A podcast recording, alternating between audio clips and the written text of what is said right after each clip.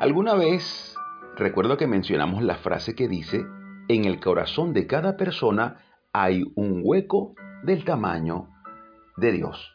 Esto lo dijo el filósofo y matemático francés Blaise Pascal.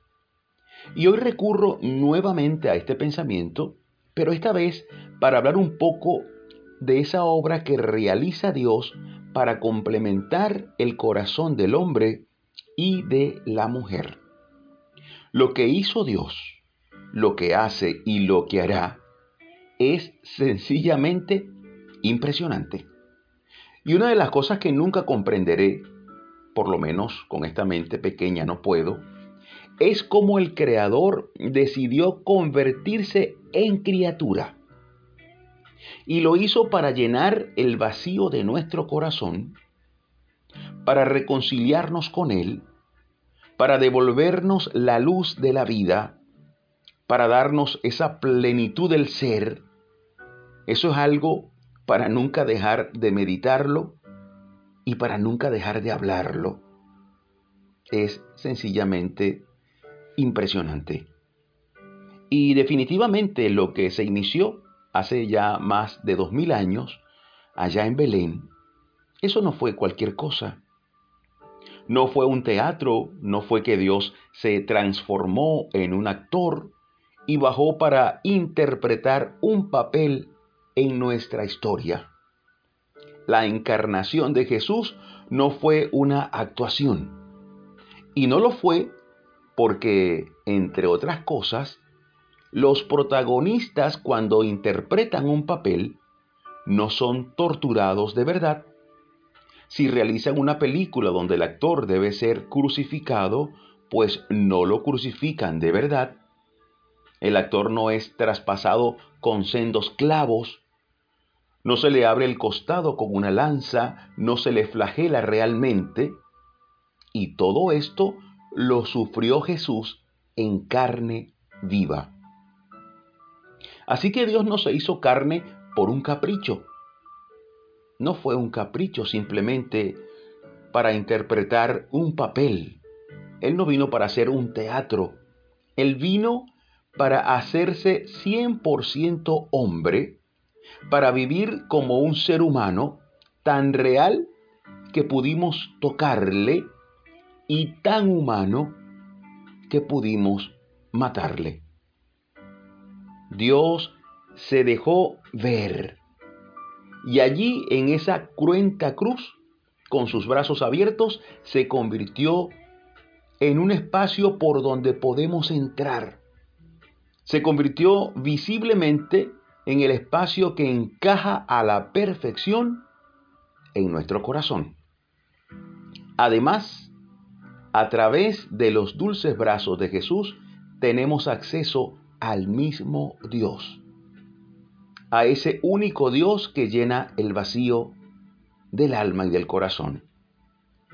Y en esa cruz, con sus brazos abiertos de par en par, Jesús nos llama no solo a entrar, además de eso, que ya es bastante, nos llama a un enorme misterio.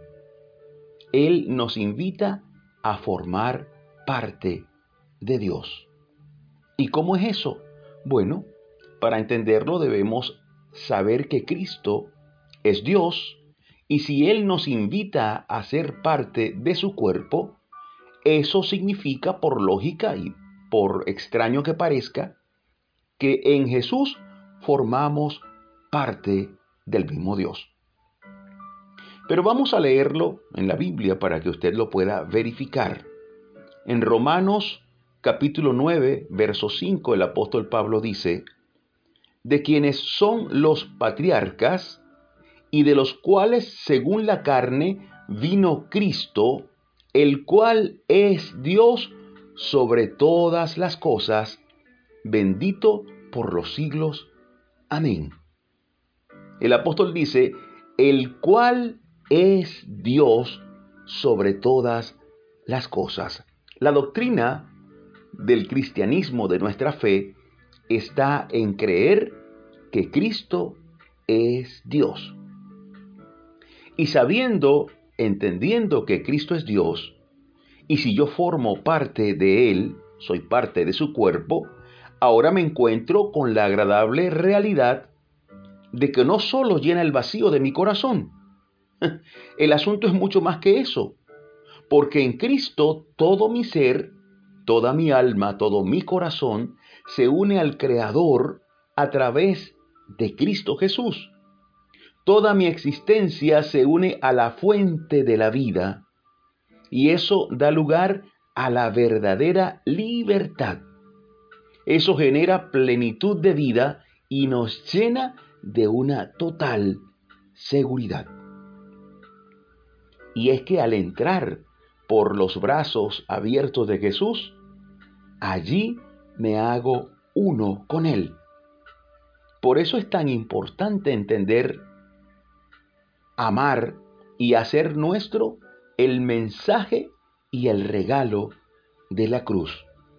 Y lo maravilloso, eh, lo que nos debe estremecer, es que Dios se hizo hombre para abrir literalmente sus brazos y se hizo hombre de manera tan real que nació de la Virgen María, tan real que el apóstol Juan pudo escuchar los latidos de su corazón tan humano que sintió angustia estando en Hexemaní, tan real que además de la Biblia también es comprobable históricamente hablando. No hay, dicho sea de paso, no hay ningún historiador serio que niegue la existencia histórica de Jesús. Y este Jesús murió en un acto de absoluta libertad solo para llenar tu corazón y para darte acceso a una vida eterna. ¿Y qué hace falta? ¿Cómo es posible vivir en esa total plenitud y en esa vida eterna? ¿Qué debo hacer? Sencillo, solo debes creer. Esto se lo dijo Jesús a un papá que estaba desesperado por la sanidad de su hijo.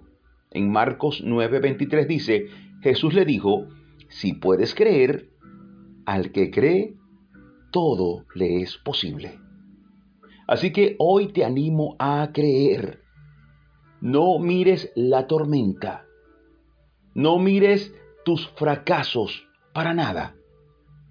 Entra a través de los brazos abiertos de Jesús él llenará el vacío de tu corazón, no importa qué tan grande sea la decepción que te llevaste o el dolor que te causaron o tu estado de salud.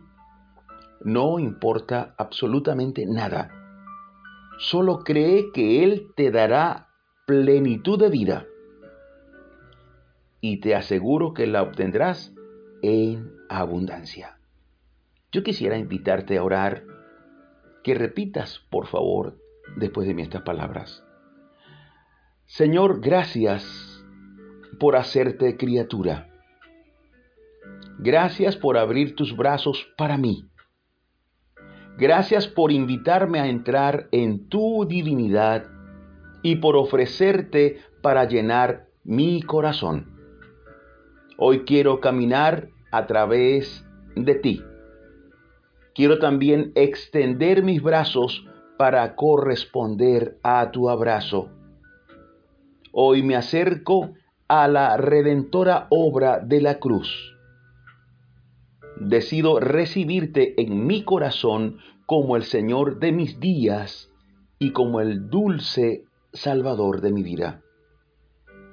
Escribe mi nombre en el libro de la vida y ayúdame a serte fiel siempre.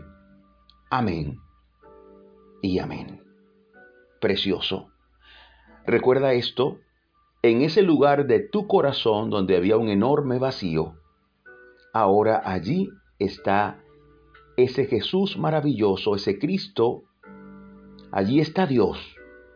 Aprende a honrarle con tus acciones y acércate cada día más a Él.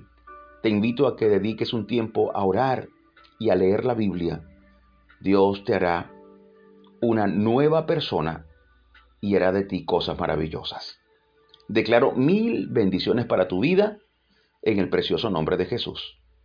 Si deseas comunicarte conmigo, puedes escribir a mi correo imerenarvaez.gmail.com. Si tienes alguna pregunta o si necesitas que hable de algún tema que te ocupa, por favor escríbeme. Estamos aquí para servirte. Me despido como siempre agradecido con Dios porque nos permite seguir aquí dando pisadas de fe junto a ti. Hasta la próxima, Dios mediante.